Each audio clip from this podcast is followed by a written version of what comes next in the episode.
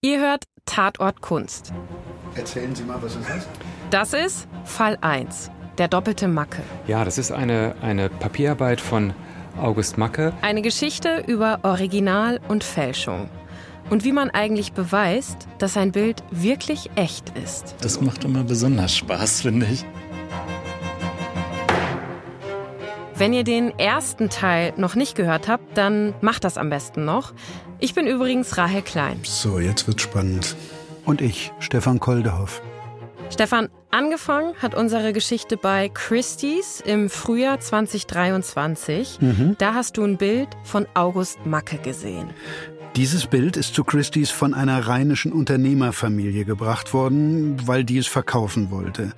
Als Christie's aber standardmäßig die Infos zum Bild recherchiert hat, fällt etwas auf. Und ähm, ich habe gesagt, ich sehe, Sie haben schon mal versucht, es zu verkaufen in einer Auktion im Jahr 1999, in der es unverkauft geblieben ist.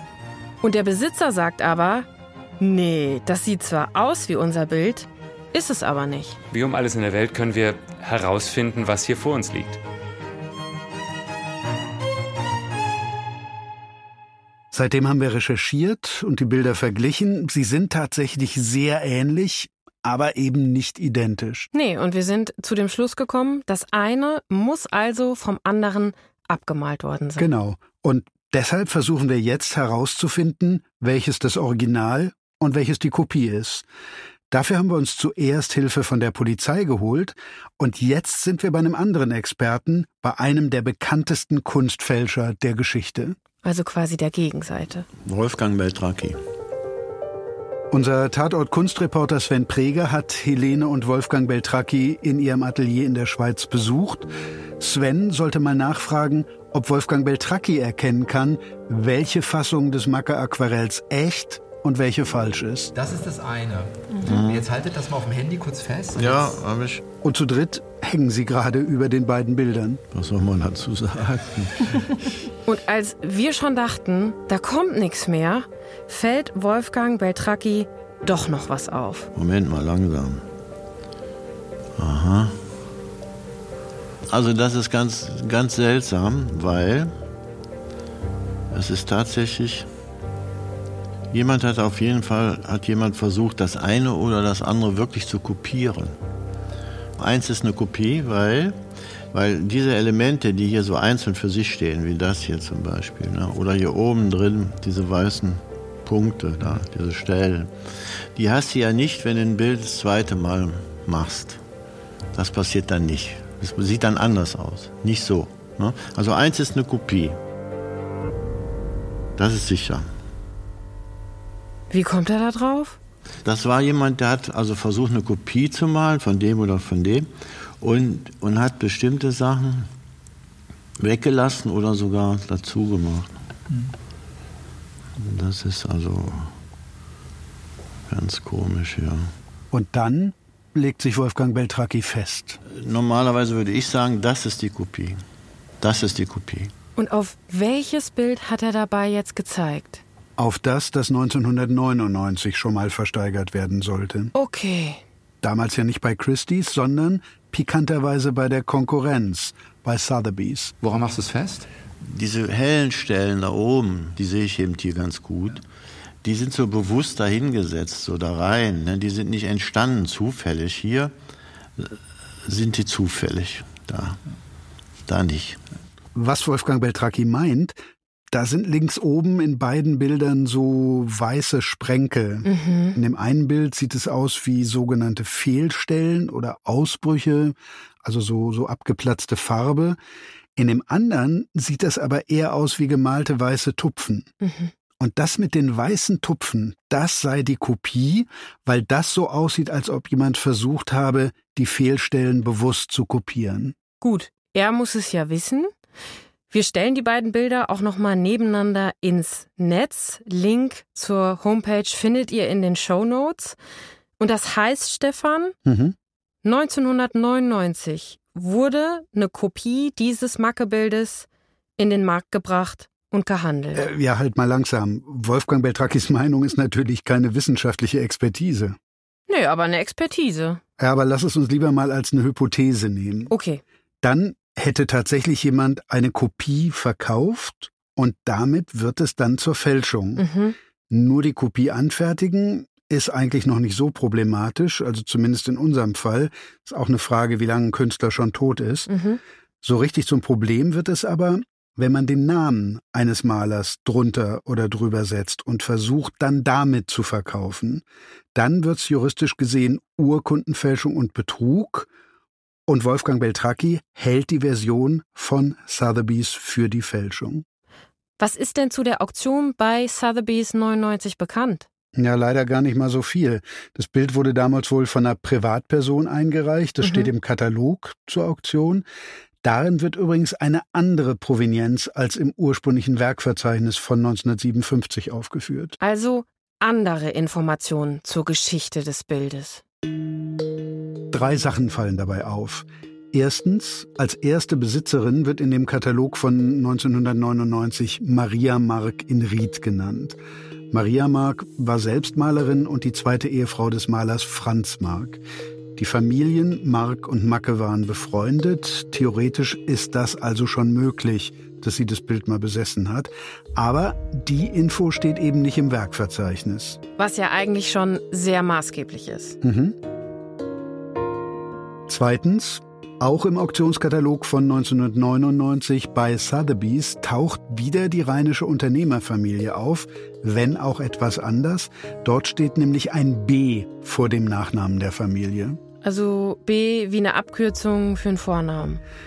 Könnte aber auch schlichtweg falsch abgeschrieben worden sein, als ob jemand das B aus dem Werkverzeichnis von 1957 kopiert und fälschlicherweise dem Namen zugeordnet hat.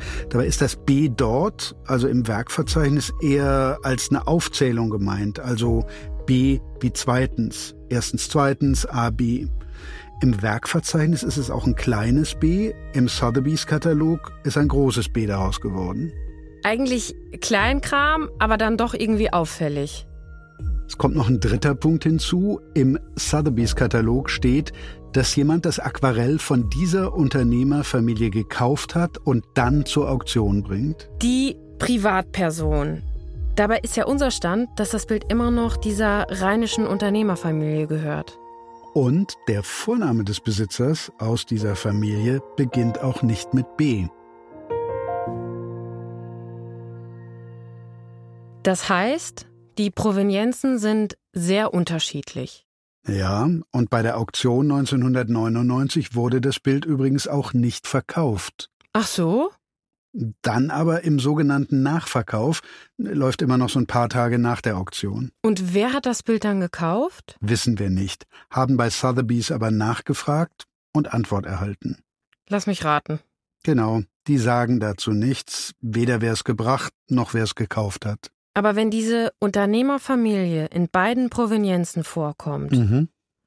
und wenn bei Christie's möglicherweise das Originalbild liegt und das von 99 bei Sotheby's eine gute Kopie ist, dann kommst du zu dem gleichen Schluss wie die Beltrakis in der Debatte mit Sven. Ja, ja. ja das, das, heißt, dass derjenige, der das gemacht hat, der kannte das andere Bild, so. der weiß, aus welchem Besitz das stammt. Ja. Der muss also muss sehr recht enge Beziehung zu dieser Familie ja. haben. Ne? Der muss eine genaue äh, Abbildung gehabt haben oder sogar das Original gesehen haben.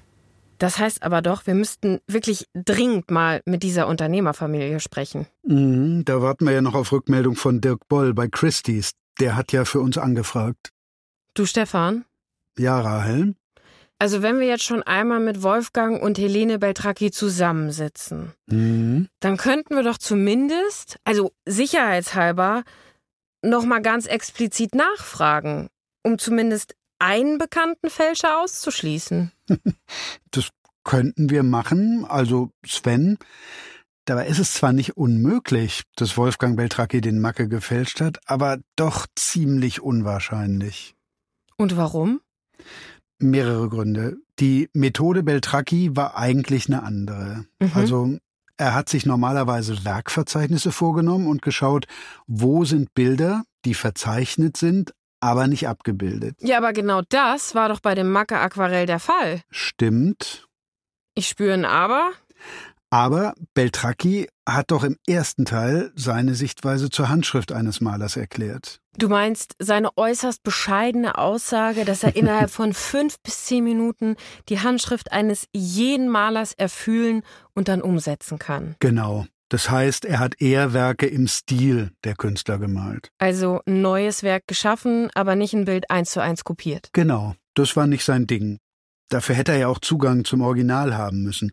Und wenn wir jetzt wirklich mal davon ausgehen, dass das Original Jahrzehnte bei dieser einen Familie war, mhm. dann müsste er die ja irgendwie gekannt haben oder so. Und noch was spricht dagegen. Ja? Als Sven bei Helene und Wolfgang Beltracchi war, da gab es diesen einen Moment. Die drei gucken auf die beiden Macke-Fassungen, schauen gerade auf die Signatur und die Jahreszahl und debattieren das. Und wir wissen ja, dass aus der 1911 eine 1913 gemacht wurde. Genau, bis Wolfgang Beltracchi in der Situation was fallen lässt, so ganz nebenbei. Mhm, ich glaube ganz früh direkt. Habe ich nicht auch mal einen gemacht? Macke? Weißt du besser als ich. hast du einen, Wolfgang, hast du einen Macke gemacht? Willst du dazu noch mal was sagen? Nein, da will ich nichts zu sagen.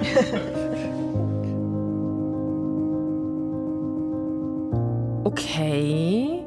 Aber heißt das, er hat in Wirklichkeit doch mal einen Macke gemalt? Ja. Aber dann kann es doch passen. Jein. Wolfgang Beltracchi hat tatsächlich wohl mal versucht, ein Bild von August Macke zu fälschen. Mhm. Das weiß ich aus den Prozessunterlagen von damals, die liegen mir vor. Okay. Das Gemälde sollte den Titel Hafenbild haben. Die Beltracchis haben wohl 1998 versucht, es auch auf den Markt zu bringen. Mhm. Das hat aber nicht geklappt, weil die damalige Werkverzeichnisführerin Ursula Heiderich direkt sehr skeptisch war. Leg dich nicht mit Ursula Heiderich an. Sowieso. Und da haben die Beltrakis dann auch lieber drauf verzichtet. Und von August Macke Abstand genommen, das ist den Beltrakis übrigens immer wieder passiert, dass sie von Experten entlarvt wurden, bevor sie dann eben schließlich endgültig hops genommen wurden. Das heißt, so eine Werkverzeichnisführerin ist eigentlich auch immer so eine Art Wächterin über das Gesamtwerk eines Künstlers, mhm.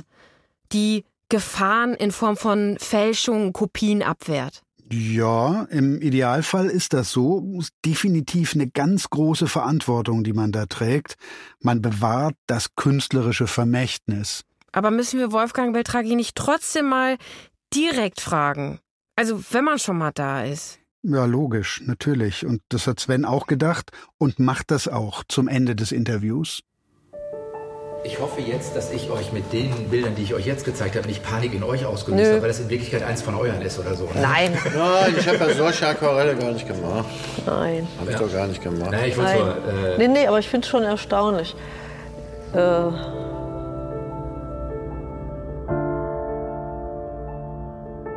also erstaunlich wäre gewesen, wenn da jetzt ein großes Geständnis passiert wäre.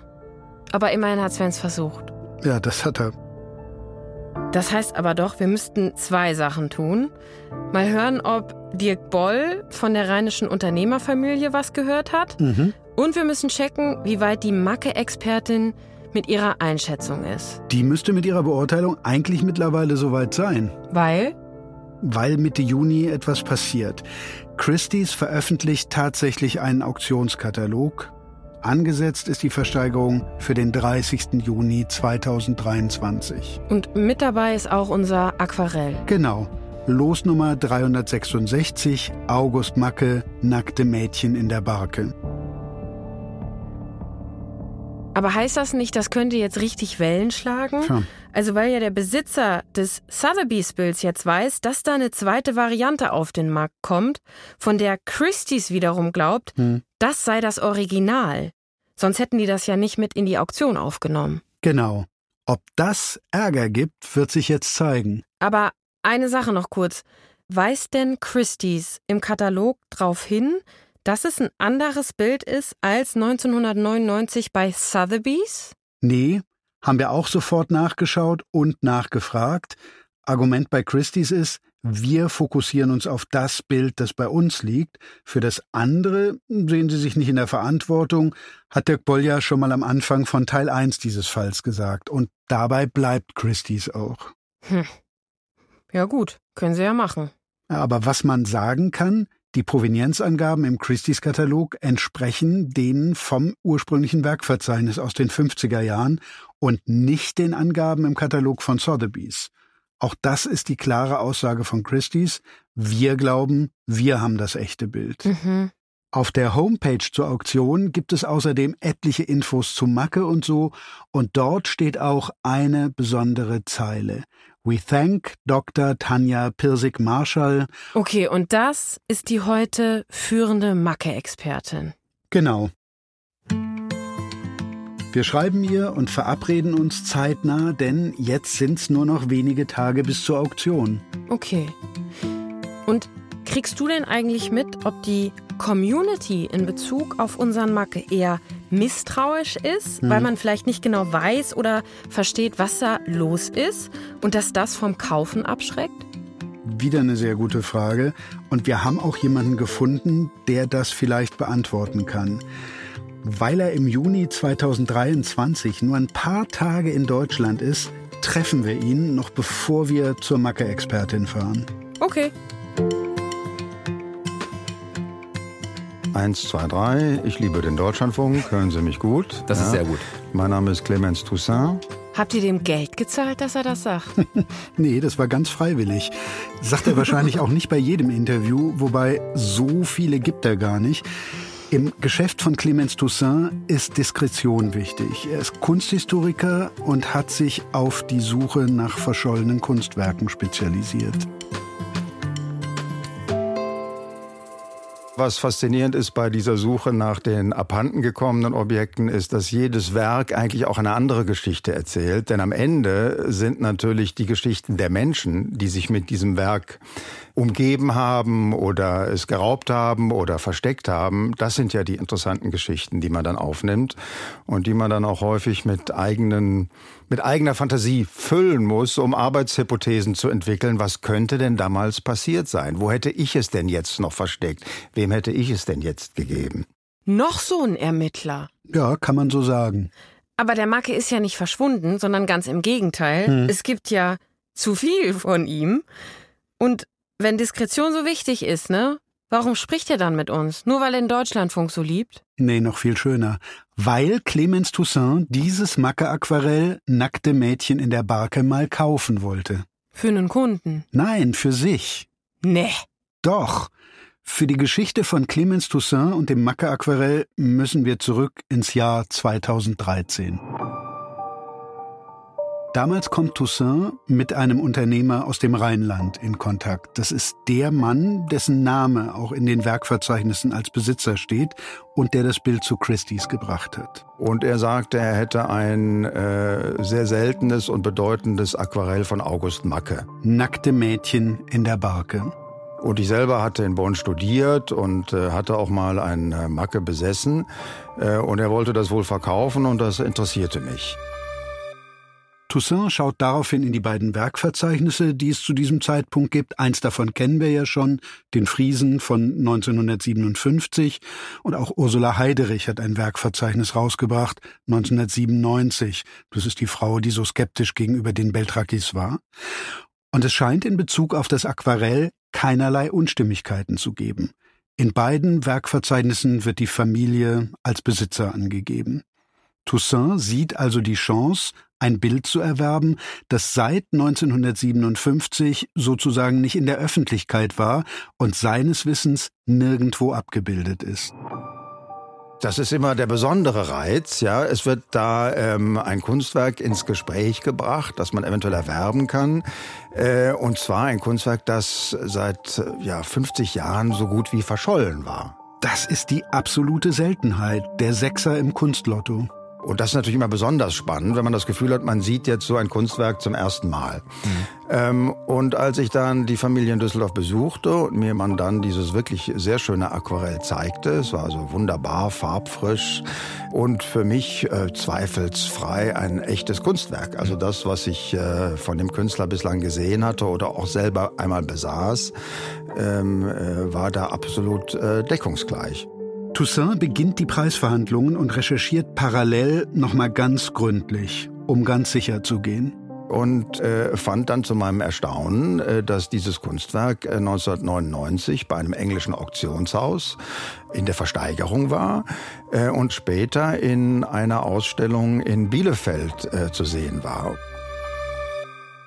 Das englische Auktionshaus ist Sotheby's. Mhm. Die Versteigerung kennen wir also schon. Genau. Aber was ist das für eine Ausstellung? Die ist doch neu. Die war 2003 in Bielefeld. Da wird das Aquarell wohl hin ausgeliehen. Aber das muss dann ja vermutlich die gefälschte Fassung sein. Ja, und im Katalog der Ausstellung wiederum steht, dass es von einer Privatsammlung in London kommt. Mit aller Wahrscheinlichkeit von der Person, die das Bild 1999 bei Sotheby's im Nachverkauf erworben hat. Worauf ich dann den Eigentümer anrief und sagte, hören Sie mal, warum haben Sie mir denn verschwiegen, dass da vor einigen Jahren eine Ausstellung war und das auch mal in der Auktion war, aber nicht verkauft wurde? Nein, das ist ausgeschlossen, das ist nicht mein Werk, das war nie in einer Auktion. Dann muss es das nochmal geben. Wie nochmal geben? Sie meinen ein doppeltes Lotschen? Das äh, gibt's aber nicht, ja? Und gibt es wohl eben doch. Das Bild von Sotheby's findet Toussaint zu der Zeit online. Das Bild von der Familie hat er quasi vor sich. Was mich natürlich dann ähm, mir die Möglichkeit verschaffte, tatsächlich beide Werke vergleichen zu können. Und ich sah sofort, das ist nicht identisch. Ja, da sind minimale Unterschiede. Da muss tatsächlich jemand eine Kopie angefertigt haben. Er kommt also zu demselben Ergebnis wie wir alle. Ja, nur eben schon 2013. Krass. Und das, was so spannend begann, weil man hoffte, man hat jetzt was entdeckt, äh, hatte plötzlich ein Problem. Da gab es also eine Kopie, äh, die dem Original quasi den Rang abgelaufen hatte. Was meint er mit Rang abgelaufen? Also Toussaint schaut nochmal genau in den Katalog von Sotheby's 1999. Mhm. Und in dem Katalog kommt ja zum ersten Mal eine Abbildung des Aquarells an die Öffentlichkeit. Zum ersten Mal weil das ja in den Werkverzeichnissen bislang gefehlt hat. Mhm, genau. Und von dem Bild glauben wir, dass das die Fälschung ist. Ja, und jetzt kommt noch was und das ist fatal. Mhm. In dem Sotheby's Katalog steht ein Begleittext und der letzte Satz dieses Textes, der hat's leider in sich. Mhm. Da steht sinngemäß übersetzt, dieses Aquarell wird in den Anhang des Werkverzeichnisses von Ursula Heiderich aufgenommen. Autsch. Ja, das trifft's ziemlich gut. Damit wird, um es nochmal ganz klar zu sagen, die mutmaßliche Fälschung zum Macke Original erhoben. Allein durch die Aufnahme ins offizielle Werkverzeichnis, das ist sozusagen die Macke Bibel. Aber warum macht Ursula Heiderich das? Also wie ist das passiert? Tja, wir haben versucht, sie auf verschiedenen Wegen zu erreichen, ohne jeden Erfolg. Hm. Wir wissen es also nicht. Vielleicht einfach ein Fehler. Auf jeden Fall kommt damit auch die Abbildung der mutmaßlichen Kopie in das offizielle Werkverzeichnis. Yes, that's the point. Und zwar samt der wohl nicht korrekten Provenienz Privatbesitz London und so. Mhm. Und im Bielefelder Ausstellungskatalog wird dann auch noch die Abbildung der mutmaßlichen Kopie übernommen, ein öffentliches Museum erklärt sie damit also ebenfalls für echt. Und das war dann auch damit gemeint, dass die Kopie dem Original den Rang abgelaufen hat. Mhm. Und bevor du jetzt fragst, nein, in Bielefeld wollte man uns dazu auch lieber nichts sagen.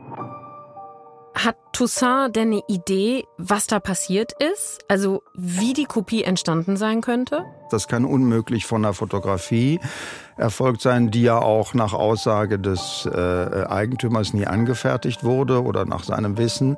Das heißt, diese beiden Werke waren mal in einem Raum zusammen. Ja?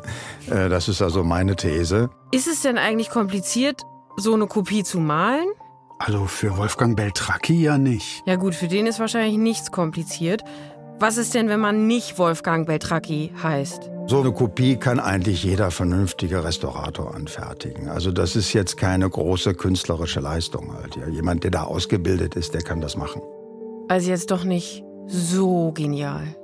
Ja, und das ist eigentlich auch eine Botschaft an Menschen aus der rheinischen Unternehmerfamilie, wenn man ehrlich ist. Mhm.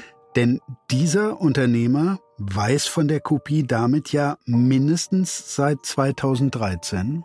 Das heißt, Eigentum ist immer auch eine Verpflichtung und dass man mit den Dingen etwas unternimmt, äh, dass man sie der Forschung zur Verfügung stellt und möglichst auch der Öffentlichkeit, indem man sie in, in, in Museumsausstellungen gibt, wo sie denn auch Nutzen machen und auch äh, gebraucht werden. Denn wenn sich um Kunstwerke Geschichten ranken, äh, dann mindert das immer auch den Wert, denn wer kauft schon gern Probleme. Clemens Toussaint hat das Macker-Aquarell dann folgerichtig nicht gekauft und das Bild und den rheinischen Unternehmer aus den Augen verloren. Soweit ich wusste, hat er es weder verkauft noch äh, irgendwas äh, diesbezüglich unternommen und erfahre jetzt eben von dem Redakteur dieses Podcasts, dass es in einer Auktion in London zu sehen sein wird. Und dieser Redakteur, das bist du. Mhm. Toussaint hat seine Geschichte unserem Reporter Sven erzählt. Vielleicht gelingt Ihrem Team ja auch noch die Wahrheit zu finden. Ja, aber no pressure, ne? Ist das denn so? Hat der Unternehmer wirklich nichts unternommen? Das haben wir ihn schließlich auch fragen können. Kurze Zusammenfassung nochmal eben. In den verschiedenen Quellen, Werkverzeichnissen, Katalogen steht immer der Name ein und derselben Unternehmerfamilie aus dem Rheinland.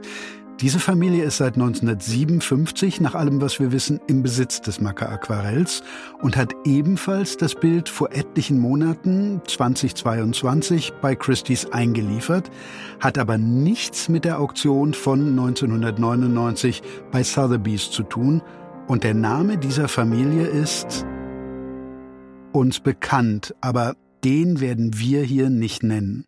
Oh. Ja, das haben wir vereinbart, als wir mit demjenigen gesprochen haben, dem das Bild gehört. Okay, also gesprochen haben Sie mit uns. Ja, sogar mehrmals, auch sehr offen, aber nur off the record. Und um zu meiner Frage zurückzukehren, hat er wirklich nichts unternommen, um den doppelten Macke aufzuklären? Jein. Er sagt, dass er das Bild jederzeit zur Verfügung stellen würde, für Vergleiche und so weiter. Mhm. Hat er ja auch für die jetzige Analyse. Aber er sagt auch, er sehe es nicht als seine Aufgabe an, das jetzt irgendwie aktiv aufzuklären. Ihm und seiner Familie würde es um die Kunst gehen, die zu genießen, das stünde im Mittelpunkt. Okay. Der Mann, den Sven und ich gesprochen haben, der wirkt auch überhaupt nicht über die Maßen besorgt. Dem war es wichtig, dass wir das auch hier sagen, er sieht sich da nicht als ein riesiges Betrugsopfer eines Fälschers oder hat Leidensdruck. Den Eindruck hat er auch überhaupt nicht gemacht. Und warum will er denn eigentlich nach fast sieben Jahrzehnten dieses Bild verkaufen? Also er sagt, weil er mal ein bisschen umsortieren wollte, ein bisschen Kunst verkaufen, in neue investieren, ist am Ende ja auch seine Sache. Und glaubt er denn, dass das Bild einen guten Preis erzielt? Als wir ihn vor der Auktion gesprochen haben, hat er schon den Eindruck gemacht, mhm. aber auch gesagt, wenn das nicht klappt, dann hänge ich mir das Bild eben wieder auf. Okay. Und was kann er jetzt bei der Auktion erwarten? Also geschätzt wird das Aquarell von Christie's im Katalog auf 250 bis 450.000 Pfund. Mhm. Das wären so 290 bis 520.000 Euro. Stabil. Ja, ist nicht wenig. Und wie gesagt, im Katalog steht nichts von der Sotheby's Fassung. Und das heißt, Christie's geht aber auch sicher davon aus, dass sie das echte Bild haben, das Original. So würde ich das verstehen. Und das hat Ihnen auch die Expertin bestätigt. Das können wir Sie schließlich genau eine Woche vor der Auktion selbst fragen. Sie hat sich inzwischen durch alles durchgearbeitet, ihre Einschätzung an Christie's geschickt und sie ist bereit, mit uns zu sprechen.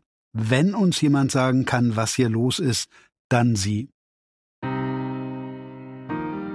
Es ist ein Sommertag, die Sonne scheint auch auf das LWL-Museum für Kunst und Kultur in Münster, das mitten in der City liegt. Dankeschön. Äh, das hat nicht funktioniert. Also mit Türen haben alle in diesem Fall beschäftigten Personen offenbar Probleme.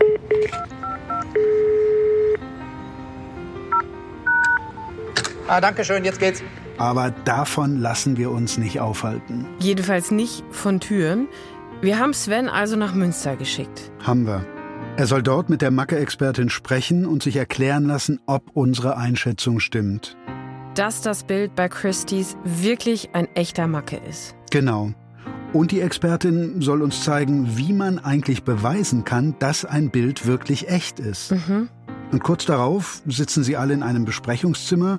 Auf dem Tisch neben Kaffee und Wasser zahlreiche Ausdrucke, Kopien, Auszüge aus Werkverzeichnissen. Was man halt braucht für so eine Beweisführung. Doch, hier ist es. Da oben. Ja, ja, genau. Genau, das ist das hier, was Sie uns geschickt haben. Das ist gut im Podcast. Ja, das ist super. Das, äh ja, sieht man so gut im Podcast. Ja, Dr. Tanja Pirsig-Marschall ist nicht nur stellvertretende Direktorin des LWL-Museums, sondern eben auch eine der heute führenden Macke-Expertinnen. Genauso wie ihre Kollegin, die Provenienzforscherin Eline van Dijk, die ist auch mit dabei. Seit Sommer 2022 sind die beiden intensiv in Zusammenarbeit mit Christie's dran, das Macke-Rätsel zu lösen. Wir haben halt nochmal alles durchsucht, recherchiert. Also wo taucht es überall auf? An welchen Informationen haben wir? Gibt es irgendwelche Hinweise? Und dabei sind die beiden so nah an den Quellen wie kein anderer. Denn hier im Museum liegt der Nachlass von August Macke. Das sind Briefe, Aufzeichnungen und so weiter. Und bei ihren Recherchen bleiben auch die Forscherinnen relativ schnell an einem Punkt hängen. Du hast immer wieder betont in den E-Mails auch, dass es halt irritierend ist mit dem Jahr 1913. Ja. Ah, die Jahreszahl, ne? Das ist denen also auch sofort aufgefallen. Ja. Das ist das, wo wir damals eigentlich viel mehr nachgehakt haben und nachgefragt haben, weil wir uns das schon damals nicht wirklich erklären konnten. Was einfach auch so, so wenig Sinn macht. Die Frage nach der Jahreszahl, also 1911 verändert in 1913. Konnten die das denn aufklären?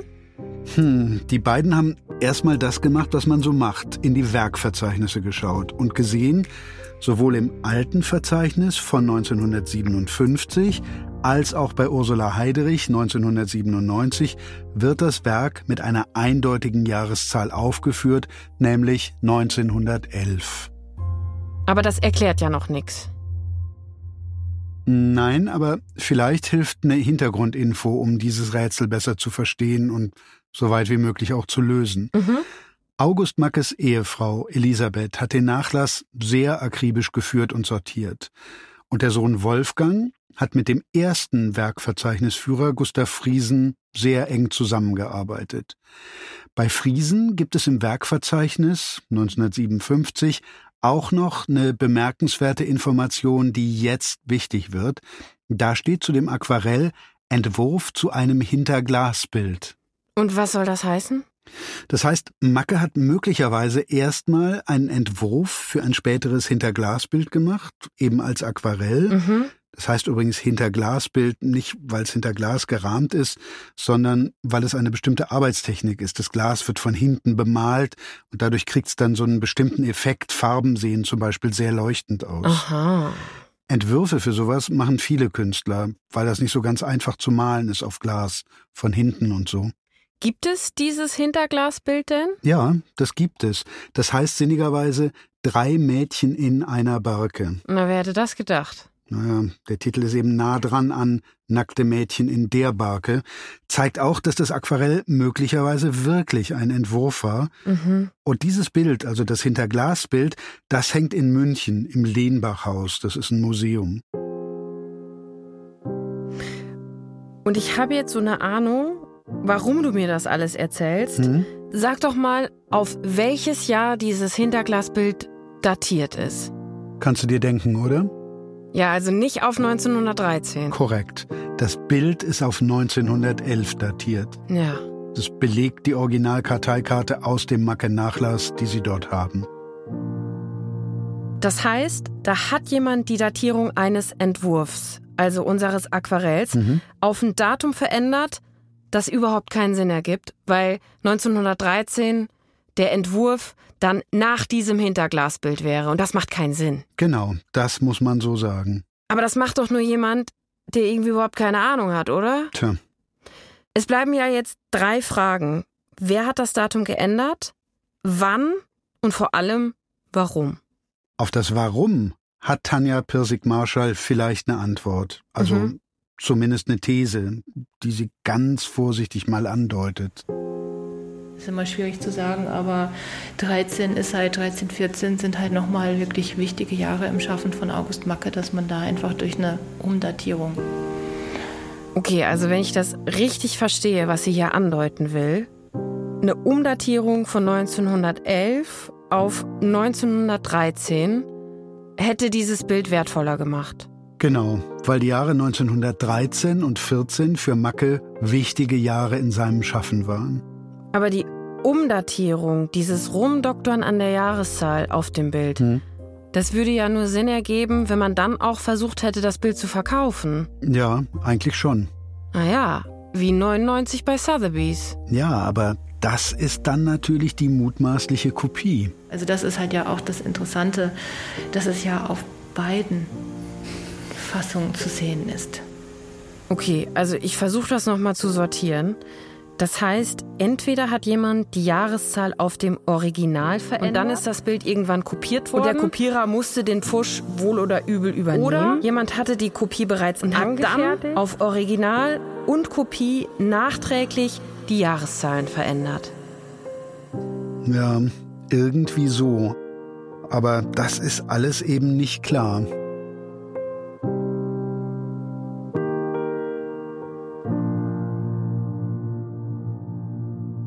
Okay, das heißt, das Jahreszahlrätsel ist momentan nicht so richtig lösbar. Hm. Und das heißt aber auch, dass man daraus eher nichts für unsere Frage nach dem Original ableiten kann. Korrekt. Hm. Und trotzdem mussten die Forscherinnen dieser Spur ja nachgehen. Also es hätte ja was rauskommen können. Genau, um nachzuweisen, dass ein Bild echt ist, muss man in alle Richtungen ermitteln, alle Spuren zusammentragen. Auch wenn man nicht alle Fragen beantworten kann. Du weißt ja vorher nicht, wo nachher was rauskommt und was eine Sackgasse ist. Hm. Haben Sie denn noch Spuren gefunden, die vielleicht helfen können, das Rätsel final zu lösen? Ja, haben sie. Und zwar indem sie auch mit Hilfe des Nachlasses nochmal systematisch die vorhandenen Spuren ausgewertet haben. Erstens das Werkverzeichnis von Friesen von 1957. Darin stehen die Galerie Vömel und die Unternehmerfamilie als Besitzer. Und der Verweis auf das Hinterglasbild. Zweitens das Werkverzeichnis von Ursula Heiderich von 1997. Darin stehen ebenfalls Vömel und die Unternehmerfamilie als Besitzer, dieses Mal mit Jahreszahlen ab 1952 bei Vömel, ab 57 bei der Familie. Drittens der Katalog von Sotheby's. Darin ändert sich dann die Provenienz. Maria Mark kommt dazu und ein weiterer Besitzer, der es von der Unternehmerfamilie gekauft haben will. Und es gibt zum ersten Mal eine Abbildung des Aquarells. Auch die beiden Münsteraner Forscherinnen finden übrigens nicht raus, wer das Bild damals zu Sotheby's gebracht hat. Sackgasse. Viertens, der Bielefelder Katalog von 2003. Mit dem Hinweis auf eine Londoner Privatsammlung als Besitzer. Das müsste also der Käufer von der Sotheby's Versteigerung sein. Wer das sein soll, erfahren die Münsteranerinnen aber auch nicht. Noch eine Sackgasse. Und fünftens schließlich der Nachtrag zum Werkverzeichnis von Ursula Heiderich aus dem Jahr 2008. Und da ist jetzt auch die Abbildung im offiziellen Werkverzeichnis angekommen. Abgebildet ist aber die Fassung, die 1999 bei Sotheby's gehandelt wird. Die beiden Forscherinnen haben also alle Spuren zusammengetragen und das gefunden, was wir auch gefunden haben. Und dann haben sie in Zusammenarbeit mit Christie's aber noch was gemacht. Mhm. Das haben wir auch schon probiert. Aber da das Expertinnen sind, können die das nochmal richtig machen. Und zwar? Die haben die beiden Bilder nochmal im Detail verglichen. Was halt auch interessant ist, ist bei dem Vergleich. Wir wissen ja, manche Stellen sehen recht unterschiedlich aus. Dass es nicht so ganz verstanden ist. Ja. Also mhm. wenn man sich das anschaut und das, das ist ja im Prinzip ist es ja ähnlich, aber es hat ja hier doch. Details sind anders. Hier ist ja eine Spitze weniger. Auch der Pinselstrich. Finde ich vor allen Dingen, du hast es dir vermutlich auch angeschaut bei den Gesichtern. Und eben auch die Gesichter der Mädchen in der Barke sind nicht identisch. Weil Gesichter sind ja sehr schwer auch nachzumalen. Da gibt es ja schon entscheidende Unterschiede. Bei der Sotheby's Fassung sind die Gesichter eher rund, bei Christie's eher flach filigrane. Und ich meine, mit diesem Gesicht, das ist schon, also es ist schon ein komplett anderer Eindruck. Also ich weiß nicht, ob ich es so, also ich denke, jemand, der malerisch, zeichnerisch gut ist und ähm, relativ gut mit der Technik klarkommt, wird ein ähnliches Werk. Aber ich glaube, die Handschrift ist schon, ist schon schwieriger hinzubekommen. Aber das zeigt ja alles nur, die Bilder sind nicht gleich und eher von zwei Menschen gemalt, nicht beide von Macke. Stimmt. Aber dann gibt es da diese eine Stelle in der linken oberen Ecke. Da sind so blaue und weiße Sprenkel und die zeigt Tanja Pirsig-Marschall nun nochmal. Also die Fehlstellen auf dem Original. Das heißt, da nochmal die weißen Punkte oben in den blauen Wasserwolke, whatever. Ja tauchen dann als weiße Flecken auf dem Blatt. Also erklären Sie nochmal, das ist wie entstanden und das ist wie entstanden. Warum erkennt man daran, dass das nicht das gleiche sein kann? Hier kann man halt sehen, das sind kleine Fehlstecheln oder Ausbrüche vermutlich auch. Und, das heißt, ähm, Farbe abgeplatzt. Ja, da ist. Als Laie jetzt ausgedrückt. Ja, Expertinnen sprechen von Ausbrüchen oder Fehlstellen. Wenn man genau das dann auch vergleichen kann, dann versteht man, dass hier halt, wie gesagt, diese Ausbrüche, Fehlstellen hier dann aber nur noch weiße Flecken sind. Also es sieht so aus, als ob dort weiße Farbe verwendet wurde. Also dass man es zusätzlich einmal hat. Ja. Das bedeutet, diese Fehlstellen, die entstehen mit der Zeit, hm. weil zum Beispiel Farbe abplatzt. Und diese weißen Tupfer, die entstehen, wenn man versucht, diese Fehlstellen abzumalen. Und damit haben die beiden Forscherinnen die wesentlichen Erkenntnisse zusammengetragen, soweit das gerade geht. Das heißt, das Bild mit der abgeplatzten Farbe ist also sehr wahrscheinlich das Original und das mit den weißen Farbtupfern die Fälschung, die Kopie. Ja, wobei so ein bisschen vorsichtig ist die Expertin da immer noch. Wirklich abgeschlossen würde ich den Fall erst sehen, wenn es wirklich möglich wäre, beide Blätter einfach auch aus Interesse, also gar nicht mal wegen, welches ist jetzt ähm, das Werk oder mögliche die Kopie oder sondern einfach auch es wirklich zu vergleichen und zu sehen, wie sieht es genau im Vergleich aus. Weil die Geschichte ist einfach extrem spannend. Gibt sie denn eine Einschätzung ab? Ja, denn jetzt ist relativ klar, welches Bild wahrscheinlich von welchem abgemalt wurde. Alle Hinweise und Indizien, die wir haben und alles, was wir überprüft und gegengeprüft haben, weist darauf hin, dass Christis die ursprüngliche Arbeit von August Macke in der Auktion hat. So, dann hätten wir das doch auch geklärt, beziehungsweise endlich bestätigt. Ja, das haben wir. Und ich meine, man kann ja eben nur klären, ob ein Bild wirklich echt ist, wenn man allen Spuren nachgeht. Genau. Provenienz, Bildervergleich, Archive. Im Zweifel könnte man noch das Papier oder die Farbe analysieren, um dann zu schauen, ergibt das eine plausible Geschichte? Weißt du, Stefan, was toll ist? Sag mal dass Wolfgang Beltracchi ungefähr zehn Minuten gebraucht hat, um das mit diesen nachgemalten Fehlstellen zu erkennen. naja, er kennt sich halt aus. Tanja Pirsig-Marschall lässt dabei übrigens eine Sache nicht los. Man möchte eigentlich gerne wissen, was ist da eigentlich passiert. Und es ist ja wirklich so, dass alle, ähm, einfach wenn man sich so diese Informationen anschaut und das, was man so hat, man doch sagen könnte, die Familie muss wissen, was damit passiert ist. Okay. Was genau heißt das? Ja, eigentlich nicht weniger, als dass die Lösung unseres Rätsels um den doppelten Macke in der rheinischen Unternehmerfamilie zu finden sein muss. Ja, und was sagt die Unternehmerfamilie dazu? Naja, grundsätzlich gibt es ja viele Möglichkeiten, warum man vielleicht mal ein Bild kopiert. Vielleicht findet man es so schön, dass man es sich mehrfach aufhängen möchte oder hm. man will das Originalbild schützen, vor Licht zum Beispiel. Aber lange Rede, kurzer Sinn.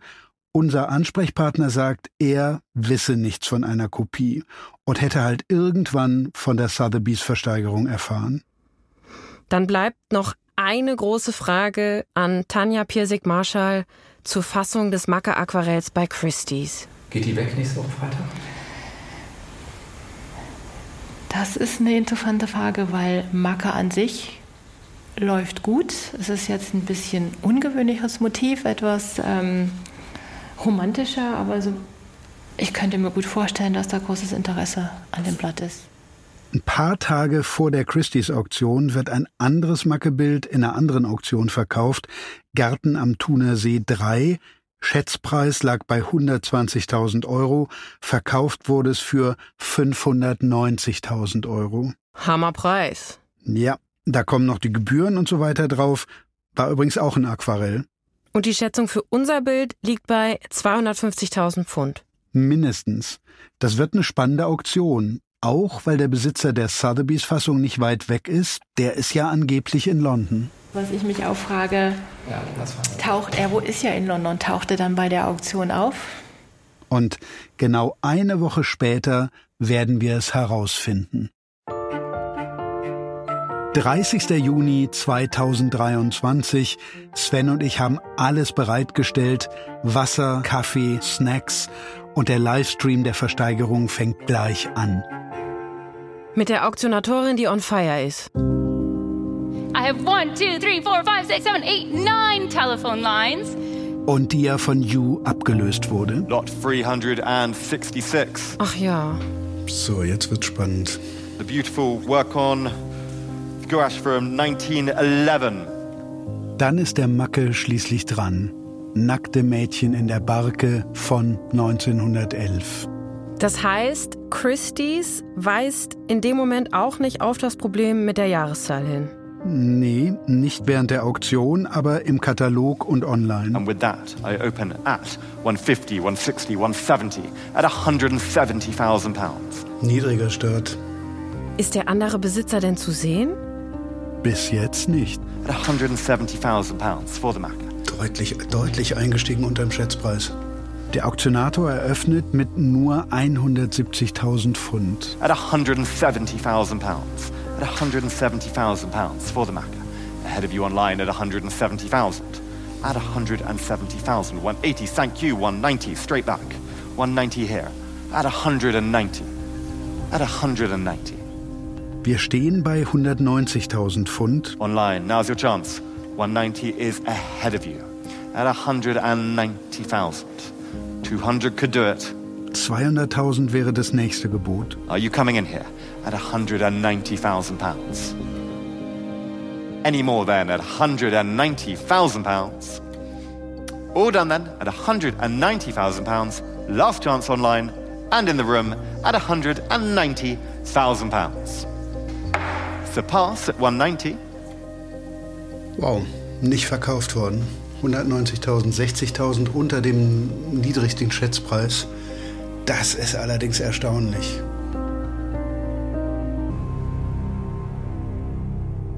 Tja, und damit ist dann alles vorbei. Insgesamt hat das nur 76 Sekunden gedauert. Krass. Nicht verkauft. Mhm. Enttäuschend auch.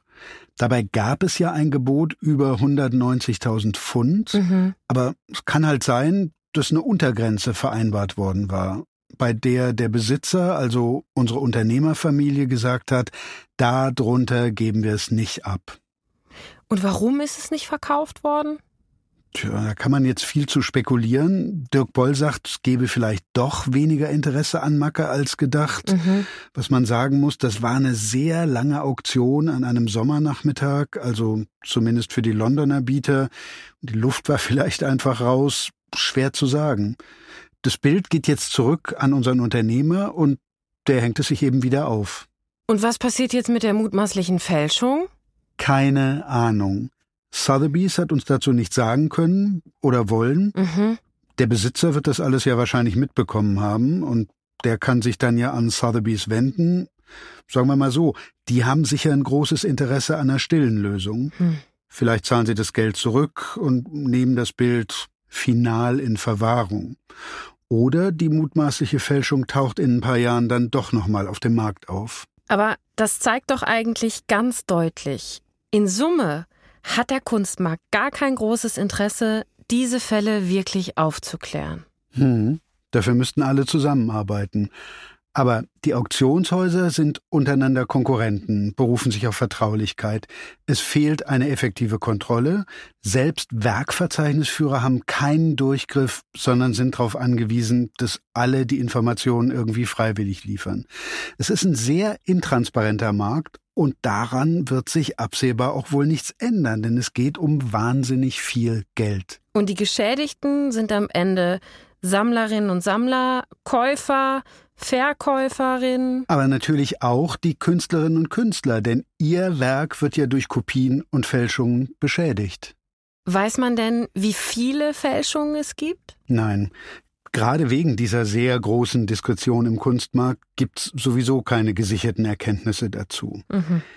Immerhin, relativ sicher ist aber, das Macke-Aquarell Nackte Mädchen in der Barke, das im Juni 2023 bei Christie's versteigert werden sollte, ist ein Original-Macke und ganz sicher, es wird an diesem Tag nicht verkauft.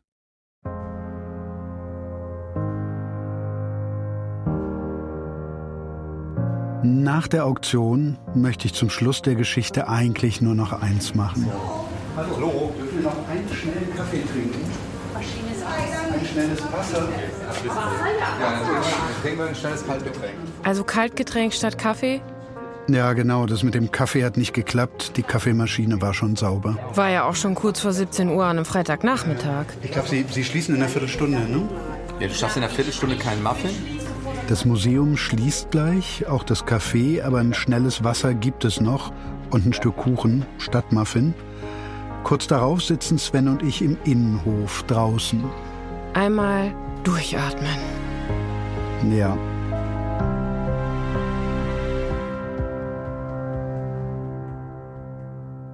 Und wenn ich an all die Begegnungen, Recherchen und Interviews in den vergangenen Monaten zurückdenke, dann drängt sich mir noch ein neuer Gedanke auf. Man mag es klasse finden, dass es jemandem gelingt, da den Kunstmarkt zu foppen und eine tolle Fälschung hinzukriegen, die Jahre, Jahrzehnte lang keiner entdeckt. Ich glaube, dass das Ding heute auch vielleicht deswegen nicht verkauft worden ist, weil man eben doch in der Szene recherchiert hat und wusste, hm, das gab es doch schon mal, es war aber eine andere Fassung, irgendwie ist da Fälschungsverdacht.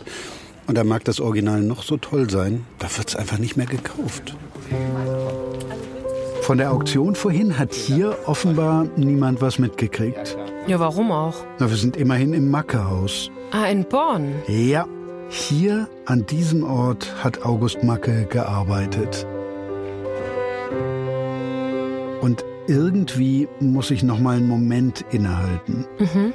Hier ist alles Macke. Zwei Mädchen in einem Kahn. Hier hat er auch gelebt. Papierarbeit von August Macke. Mit seiner Frau Elisabeth, die später den ganzen Nachlass so akribisch gepflegt hat. Ja, beinahe surrealistisch schwebt. Und mit den beiden Kindern, Walter und Wolfgang. Wolfgang ist auch derjenige, der dann mit Gustav Friesen am Werkverzeichnis gearbeitet hat. Mhm. Als im Sommer 1914 der Erste Weltkrieg ausbricht, da wird August Macke Anfang August eingezogen. Er kommt an die Westfront in Frankreich, in die Champagne. Dort fällt er nur wenige Wochen später. Er ist in einem kleinen Ort beigesetzt, in einem Sammelgrab auf einem Soldatenfriedhof. August Macke wollte das Leben in Bildern ausdrücken. Dieses leuchtend rot die Blautöne dabei im Kontrast. Mhm. Gefühle erlebbar machen mit Farben, Perspektiven, Gelbtöne, Formen. Bisschen grün, sehr kraftvoll. Die Welt verstehen einfangen. Eindrücke, Ausdrücke, Expressionen. Seine Werke leben bis heute. Der Zauber des Expressionismus. August Macke wurde 27 Jahre alt.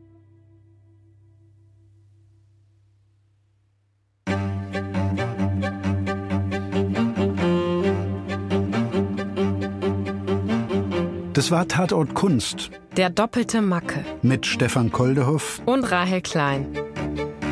Die Redaktion dieser Doppelfolge liegt bei mir, Stefan Koldehoff. Recherche und Skript kommen von Sven Preger. Sven hat außerdem Regie geführt und ist Head-Autor von Tatort Kunst. Sounddesign Timo Ackermann. Ein großer Dank geht raus an Tobias Timm. Von ihm kamen zusätzliche Recherchen und fachliche Beratung zu diesem Fall.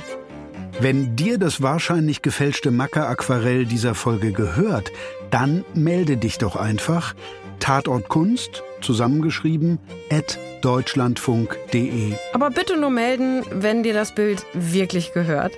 An die Adresse könnt ihr jedenfalls auch schreiben, wenn ihr Anregungen oder Wünsche oder Tipps für eine Geschichte habt.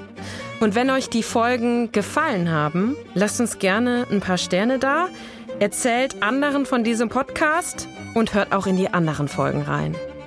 In unserem zweiten Fall erzählen wir euch, was passiert, wenn lang verschollene Bilder plötzlich wieder auftauchen und wie man dann kämpfen muss. Das war so eine unglaubliche Sammlung, von der niemand was wusste und das zu Recht. Er hatte einfach Sorge.